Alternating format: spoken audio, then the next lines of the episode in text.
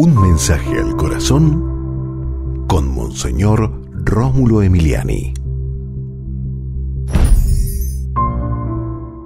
Jesús no quiere que se pase hambre, porque Dios hizo un mundo donde hay para todos. Lo que pasa es que la terrible injusticia social impide que mucha gente pueda comer como debe ser.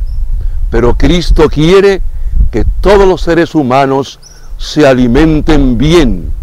Padre Santo, en el nombre de Jesús, te pedimos nos des más conciencia social para promover un mundo más justo en donde todos puedan comer como tú quieres y que por lo tanto así glorifiquemos tu nombre, Señor.